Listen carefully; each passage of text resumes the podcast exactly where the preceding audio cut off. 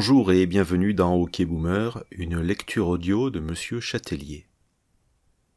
Dans cette nouvelle chronique, je pratique une analyse très fine des conséquences vestimentaires de la grande pandémie.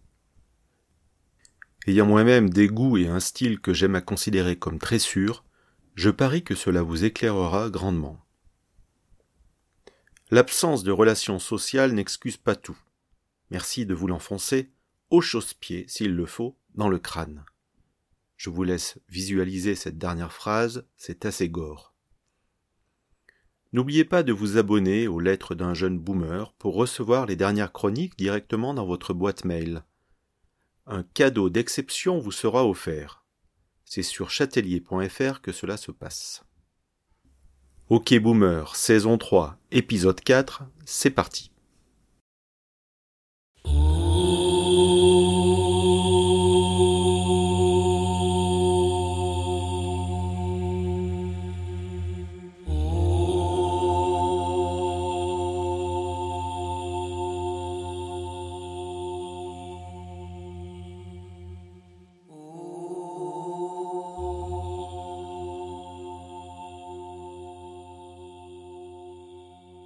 La grande pandémie de 2020 a eu des conséquences terribles, dont certaines que nous n'avions pu imaginer. Bien sûr, des millions de personnes décédées, des malades qui ont souffert, des familles dévastées, des entreprises à genoux.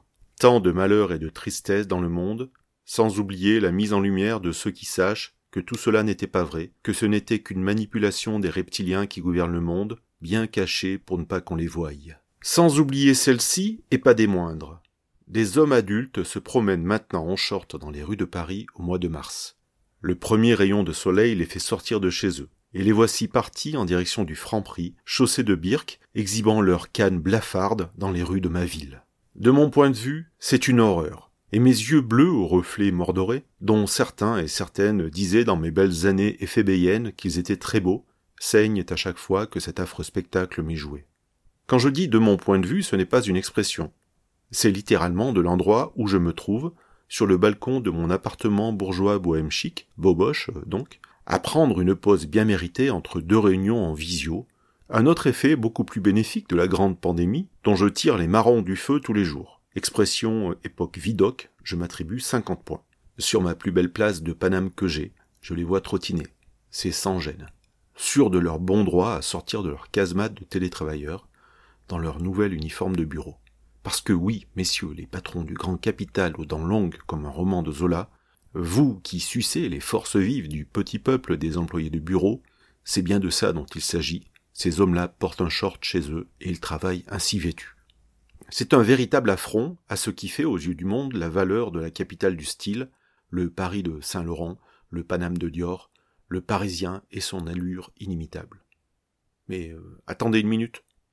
La Parisienne, c'est un style un véritable art de vivre que le monde civilisé nous envie.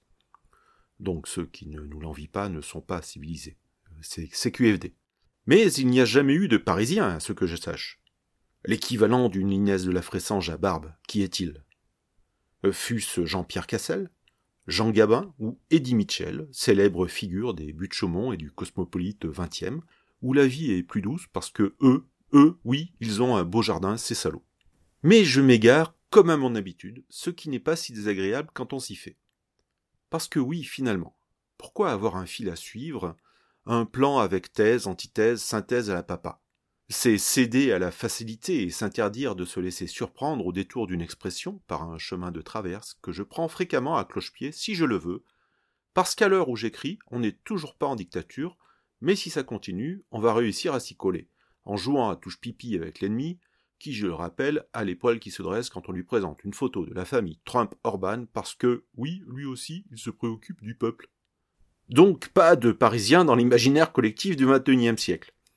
C'est un désert morne, une terre de désolation que vient éclairer parfois un sapeur ou un gothique dont le style n'a pas l'uniformité grise des bobos et autres employés qui parcourent les rues et parsèment les terrasses de mon Paname que je fantasmais plus à la mode, une expression de L 1953 que j'essaie de relancer. C'est désespéré que je termine cette chronique, que je viens d'écrire en jogging, et je vais sans doute aller me chercher une bière chez l'épicier habillé de la sorte. Pas de remarques, merci. j'ai lu dans le supplément mode du Monde que je pouvais sortir comme ça si j'étais chaussé de sneakers blanches. Ouf, je suis sauvé.